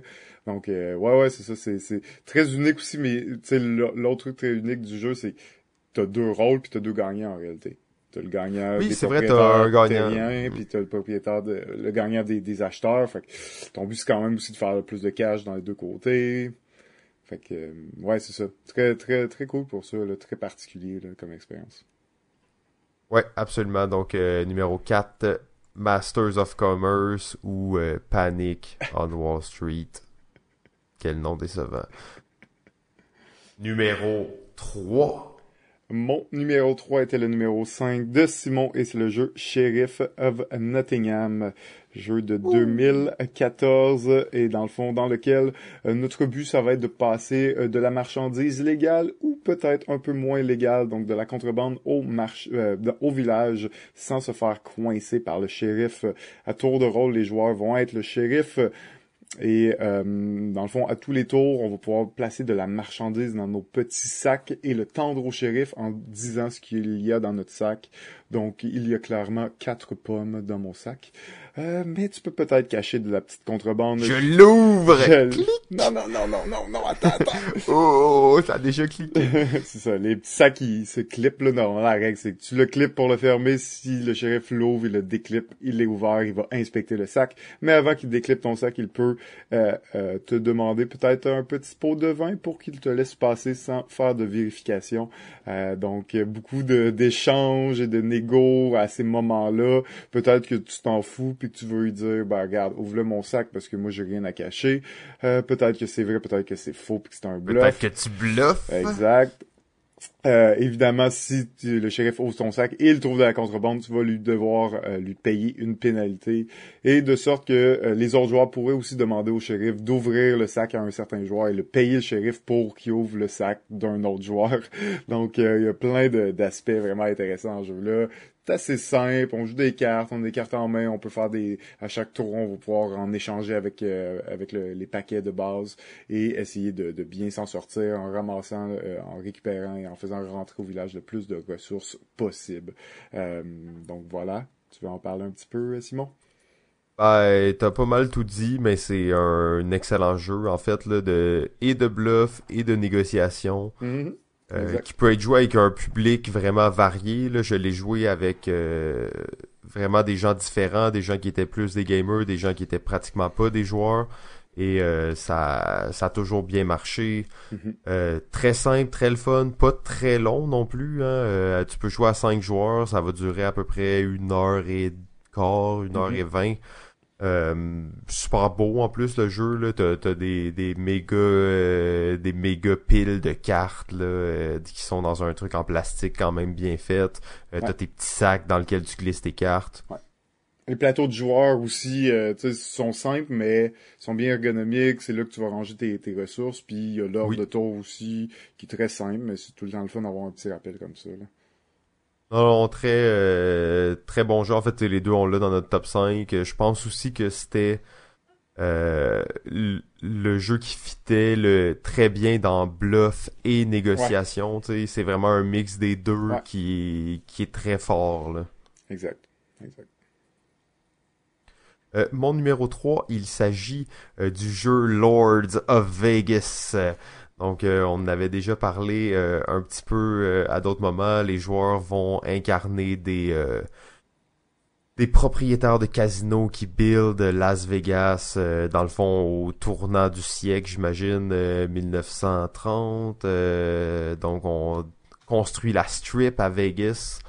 gros jeu de dés, en fait. Hein. Ah oui, c'était justement dans l'épisode sur les jeux de dés qu'on avait parlé. Mais c'est surtout un gros jeu d'échange. Euh, c'est un jeu dans lequel on a le droit d'échanger absolument tout. Euh, on peut échanger nos casinos, on peut échanger de l'argent, on peut échanger nos dés, on peut échanger euh, tout ce que vous possédez en fait. c'est un jeu où il y a quand même un peu d'hasard, vu que c'est quand même un jeu de dés, mais les échanges que tu peux faire sont très intéressants et ils sont euh, c'est un jeu de tendance, hein, fait que t'essayes de lire les tendances qui vont arriver, mais en même temps, tu lire les tendances, c'est comme s'imaginer que tu peux gagner au casino. donc, le jeu, il est bien imbriqué pour ça. Fait que les échanges que tu fais, souvent, c'est... Euh, tu dans le fond, beaucoup de risques pour une très grosse récompense. Là. Il dirait en anglais euh, high, high risk, high reward. Euh, très bon jeu d'échange, en fait. là moi, j'apprécie beaucoup ce jeu-là, surtout qu'il est quand même pas très long aussi. Là. C'est, un très bon jeu. Cool. Numéro 2. Mon numéro 2 est le jeu euh, de Bonanza 1997, Jose Rosenberg. J'en ai déjà parlé dans les jeux euh, de cartes. Ouais, ça doit être ça, hein, les jeux de cartes. c'est bien ça. Euh, c'est un jeu d'échange de bins où nous allons planter des bins de différents types. Nous allons avoir deux champs pour planter nos bins. Notre but, c'est d'accumuler le plus de bins du même type euh, dans le but des vendre euh, au plus cher prix et de faire le plus d'argent dans la partie, tout simplement. mais à chaque tour, tu vas être obligé de planter des bins de ta main et ensuite, tu vas en retourner deux du paquet. Ces bins-là, tu vas être obligé de les planter à moins que tu réussisses à les échanger aux autres parce que des fois, c'est pas des bins nécessairement que tu voudrais planter euh, parce que tes champs sont pleins de d'autres types de bins. Donc, je trouve que c'est un bon jeu d'échange, de négociation. Je trouve que c'est pas compliqué comme jeu, c'est un bon jeu d'introduction à la négo aussi, qui peut jouer avec pas mal n'importe qui. Les règles sont simples.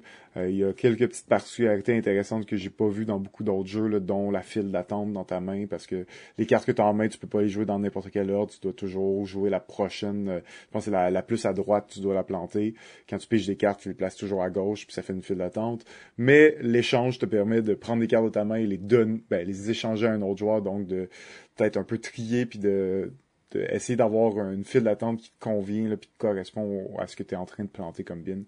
Euh, donc, gros classique pour moi, là, vraiment, vraiment un excellent jeu, là, Bonanza. Ah ouais, Bonanza, c'est un très bon jeu de, de négociation et d'échange. Mais c'est ça, c'est par rapport à d'autres jeux euh, d'échange ou euh, par rapport à Empires ou Master of Commerce, c'est sûr que c'est des, des jeux plutôt, c'est un jeu plutôt limité parce que t'as pas énormément d'options d'échange à ton tour. Tu flippes deux cartes, c'est là que t'échanges, tu peux pas rien donner de ta main quand c'est ton tour. Donc plutôt limité, mais je trouve que ça fait bien la job pour un jeu d'échange simple qui va pas durer non plus des heures.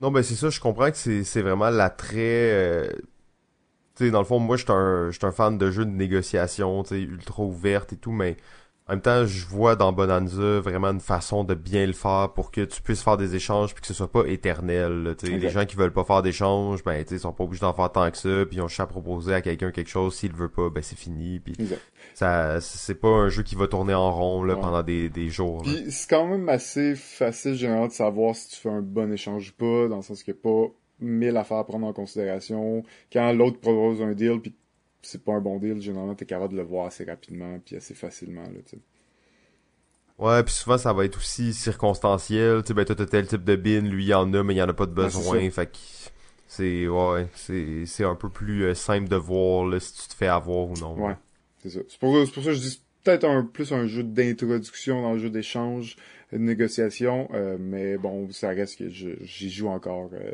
assez, assez régulièrement.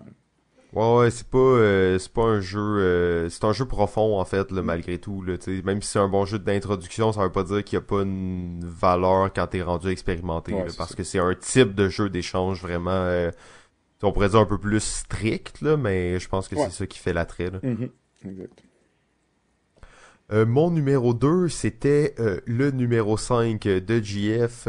Et ça, c'est, euh, si je me trompe pas, pratiquement exactement la même configuration que dans l'épisode précédent. Donc, le numéro 2, 5 de GF et mon numéro 2 sont et étaient Diplomatie. Diplomatie 1959. Euh, gros jeu euh, de, de, de, négociation en fait pré-première guerre mondiale, les années 1900. Euh, c'est encore une fois un jeu dont on a longuement parlé dans l'épisode 14, qui est l'épisode précédent pour ceux qui s'intéressent à ça. mais disons l'aspect principal par rapport à la négociation dans ce jeu-là, c'est que euh, il y a une phase dans le jeu où les joueurs vont négocier euh, à air ouvert, donc ils peuvent aller n'importe où dans la maison, ils peuvent aller dehors, ils peuvent se cacher, ils peuvent euh, espionner, écouter aux portes, se cacher dans un bain derrière le rideau pendant que deux personnes parlent pour écouter qu'est-ce qu'ils disent. donc ça, c'est toutes des choses qui peuvent être faites. Et dans la phase suivante, dans le fond... Ça me semblait une histoire vraie, ça, là. Ça me semblait une histoire vécue, cette affaire-là. C'est trop spécifique, ah mais... ah, mais, mais quand les gens vont toujours parler au même endroit, ça devient prévisible. Après, tu sais que tu peux les espionner, là, Donc, faites attention à ça. Variez vos lieux de rencontre si vous avez des rencontres top secrètes. C'est une histoire vécue par toi qui le faisait à. C'est ça que je comprends, là. ah, mais là, c'était une bonne technique pour avoir des informations, là. Oh là là. Euh, euh, oui, donc, et la deuxième phase du jeu, tous les joueurs secrètement vont écrire sur un papier euh, le déplacement de leurs unités et tout le monde va le remettre en même temps. Ensuite, on va révéler les actions de tout le monde, on va les faire sur le plateau simultanément. Et de là vient l'aspect intéressant de la négociation parce que t'as beau négocier un deal avec quelqu'un, tu sais jamais si cette personne-là va respecter son engagement tant que les papiers n'ont pas été révélés. Euh, donc si tu as des territoires qui peuvent être à risque, t'es toujours un peu nerveux. Là, finalement, l'autre personne, elle, elle, elle, a fait qu'est-ce qu'elle a dit qu'elle allait faire, mais toi, t'as reculé une de tes unités juste parce que t'étais trop nerveux. Là, ça vient brûler un peu la confiance. Pourquoi tu pensais que j'allais t'avoir, pis tout? Euh, donc, gros jeu de négociation, gros jeu d'alliance. Euh, c'est un jeu dans lequel il y a très peu de ressources. En fait, euh, réellement, les seules ressources qu'il y a, ce sont les territoires. Les territoires vont générer des unités, mais réellement, les ressources, c'est les territoires. Donc, c'est la seule chose qu'il y a à négocier dans le jeu. Mais euh, c'est un jeu qu'après avoir joué pendant 12 heures, ben il y a encore des choses à discuter. ouais, exact. C'est un, jeu qui laisse des traces euh, où on peut avoir des histoires pendant des années à raconter.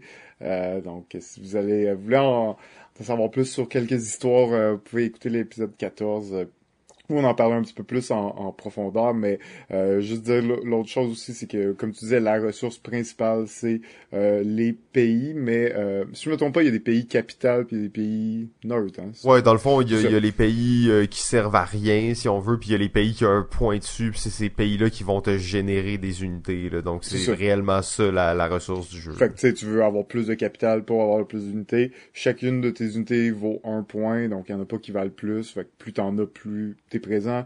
Les territoires qui n'ont pas de capital, ben, ils valent, ils valent, ils valent peut-être rien en théorie, sauf qu'ils ont un positionnement tactique qui peut t'aider à conquérir d'autres territoires. Donc, il y a quand même une valeur dans ces territoires-là. Euh, puis euh, c'est ça. Puis il y a deux unités. Il y a l'unité terrestre et les bateaux. C'est tout. Euh, donc super simple comme jeu, c'est impressionnant à quel point c'est simple. C'est sorti en plus la même année que Risk ce jeu-là. ah ok bon. donc c'est c'est vraiment impressionnant comment ils font simple avec, pas grand chose et que tout se passe dans la diplomatie. C'est pas pour rien ce nom-là, dans la diplomatie les négociations entre les joueurs. Donc euh, très très bon jeu, euh, jeu d'expérience unique. On veut euh, se prendre une bonne journée complète pour jouer à ça ou avoir plusieurs heures devant nous. mais pour ceux qui n'ont pas essayé, là, pour c'est à faire au moins une fois. Ouais, c'est, c'est un incontournable du jeu. Euh, c'est sûr que ça demande un peu d'organisation. On est d'ailleurs dû pour une partie, mais comme, tu sais, je crains un peu ça. ça...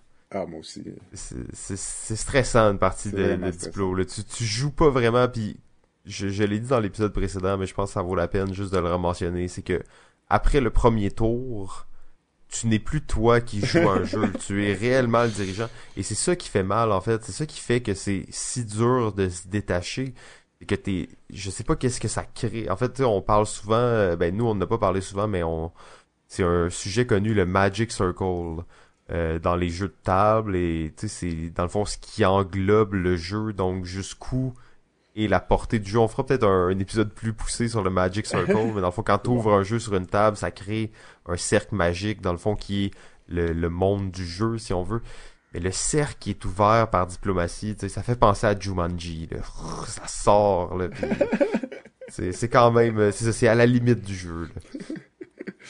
Alors, bon, je pense qu'on en a assez parlé de ce jeu euh, mythique et épique euh, Diplomatie. Numéro 1. Mon numéro un est le jeu que je considère comme étant un des meilleurs jeux de bluff euh, euh, plus que des négociations. Euh, c'est vraiment un jeu de bluff et c'est le jeu coup ou complot en français de 2012 dans lequel chaque joueur va avoir en début, en début de partie deux personnages. Dans le jeu, il y a cinq personnages différents. Et à chacun des tours, tu vas te prétendre avoir un des un des cinq personnages euh, dans le but de faire son action. À chaque fois que quelqu'un prétend être un personnage, ben, n'importe qui alentour de la table peut caler euh, le bluff et essayer de, ben, de deviner s'il dit la vérité ou pas.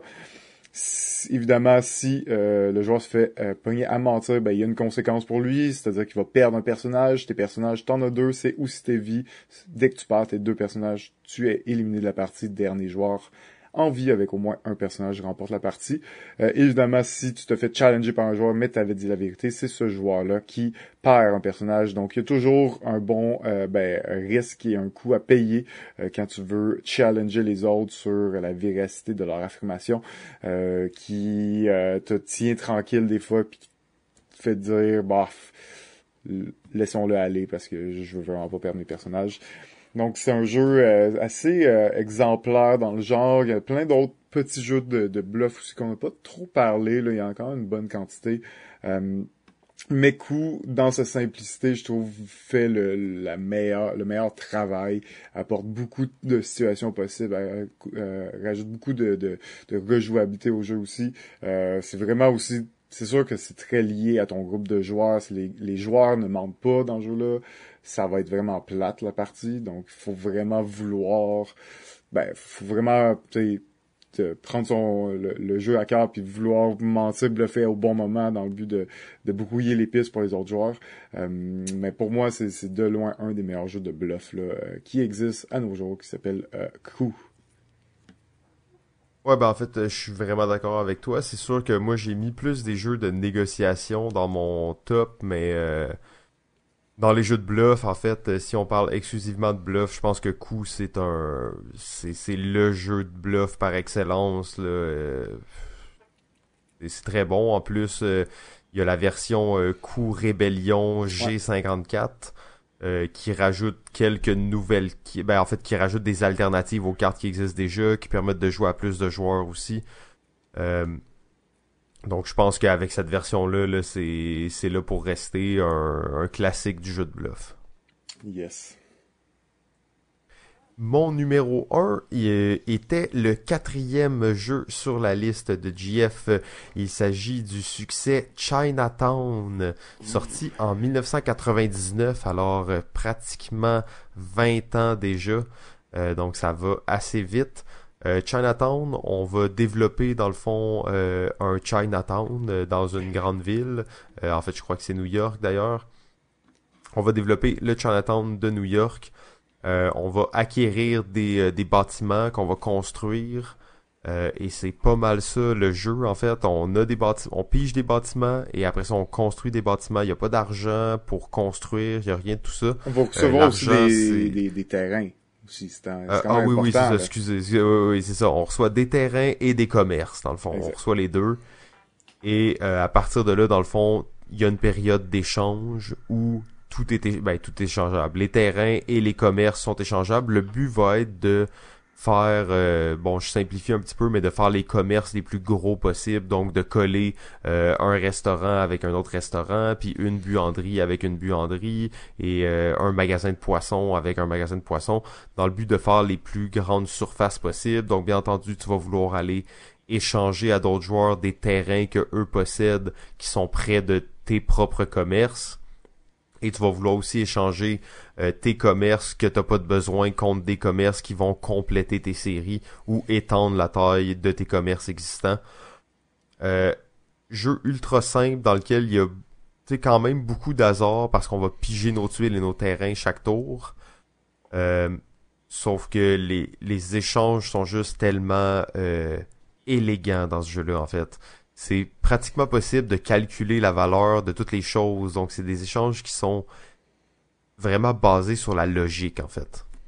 Ouais, mais c'est euh, une des raisons pourquoi c'est un jeu d'échange qui, qui se retrouve quand même euh, assez élevé sur... Dans ton euh, top? Ben, qui se retrouve dans mon top, parce qu'en effet, les jeux d'échange, des fois, je pas trop un fan. Des fois, je trouve que c'est plutôt chaotique. Des fois, les, les phases de d'échange peuvent être interminables. C'est quand même quelque chose qui peut arriver dans Chinatown, dans les derniers tours de la partie, là, des fois les, les, les phases d'échange sont assez longues. Euh, mais euh, en effet, comme tu peux pas mal calculer la valeur de chaque échange, tu peux pas mal savoir si c'est un bon échange ou pas, puis si tu serais capable de négocier un petit peu plus fort, peut-être aller chercher un, petit peu plus de marge. Euh, donc c'est ça qui est le fun là, c'est puis tu sais c'est purement un jeu d'échange dans le sens que oui il y a plein d'autres phases dans le jeu, il y a peut-être cinq phases dans un tour, sauf que tu sais, tu piges des tuiles, tu piges ça, tu piges des cartes, tes terrains, tu mets tes pions sur tes terrains, puis là, t'échanges. Puis l'autre phase, tu piges des tuiles, tu piges des, tu piges des cartes, tu mets tes pions sur tes terrains, puis là, t'échanges. Fait qu'en réalité, c'est juste la maintenance, le reste, là, parce que le jeu, c'est carrément juste l'échange. Ben oui, tu échanges, puis après ça, tu builds, là, mais tu sais, ça pourrait être fait en même oh, temps. Ouais, c'est, c'est très, c'est vraiment un 95% de ce jeu-là, c'est, euh, c'est des échanges. C'est ça, le reste, c'est de la maintenance, là, en gros, là, tu sais. Euh, donc euh, c'est ça, c'est dans un peu dans la pure forme des jeux de négo, d'échange. Euh, clairement, la chance peut avoir une influence, c'est-à-dire si tu piges vraiment plein de terrains à côté de l'autre, plein de, de tuiles, de types de bâtiments pareils, ben clairement ça va t'avantager parce que c'est ça que tu essaies de faire en fait, placer des bâtiments pareils un à côté de l'autre, puis tu sais on parle on parle pas juste de deux, on parle de comme jusqu'à six, je me trompe pas. Euh, ouais, c'est ça exactement. Fait que ça demande quand même un peu de... Tu quelqu'un pourrait être plus chanceux puis en, en piger plus qui, qui fit au même endroit. Ouais. Euh, c'est pour ça que je trouve qu'à 5 joueurs, c'est peut-être un peu trop. parce que tu piges beaucoup moins de tuiles, en fait. tu vas en piger, je pense, juste trois par tour, quelque chose comme ça. Donc là, vraiment, la chance, elle a un gros impact. Mais en même temps, tu sais, la négo t'aide beaucoup à contrer cette chance-là. Euh, puis j'ai pas eu de partie où c'était vraiment problématique où un joueur avait trop toutes les bonnes choses puis qu'il avait pas à échanger, tu sais. Non, la plupart du temps, la diversité est assez grande pour que t'aies quand même besoin tout le temps d'échanger. Euh, puis tu sais, tu disais justement, c'est pas un jeu où euh, tu vas vraiment fourrer le monde parce que tu peux pas vraiment, parce que la valeur de ton échange, tu peux pratiquement la calculer euh, avec exactitude. Donc, ce que je trouve intéressant de ce jeu-là, c'est que c'est un jeu où tu vas, au lieu d'essayer, genre, justement, d'avoir d'avoir le monde, c'est plus un jeu où tu vas maximiser les échanges, tu veux faire le plus d'échanges possibles qui sont avantageuses pour toi et pour l'autre personne. Et au, final, souvent, la personne qui gagne une partie de Chinatown, c'est pas celle qui a le plus fourré le monde, c'est celle qui a fait le plus d'échanges. Mm. Ouais, c'est ça. Fait que c'est, pour moi, c'est un classique de jeu d'échange. Euh, c'est un incontournable dans cette catégorie-là.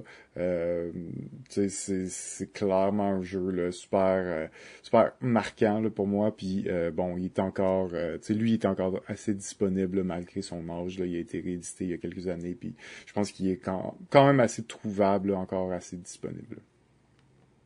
Oui, absolument.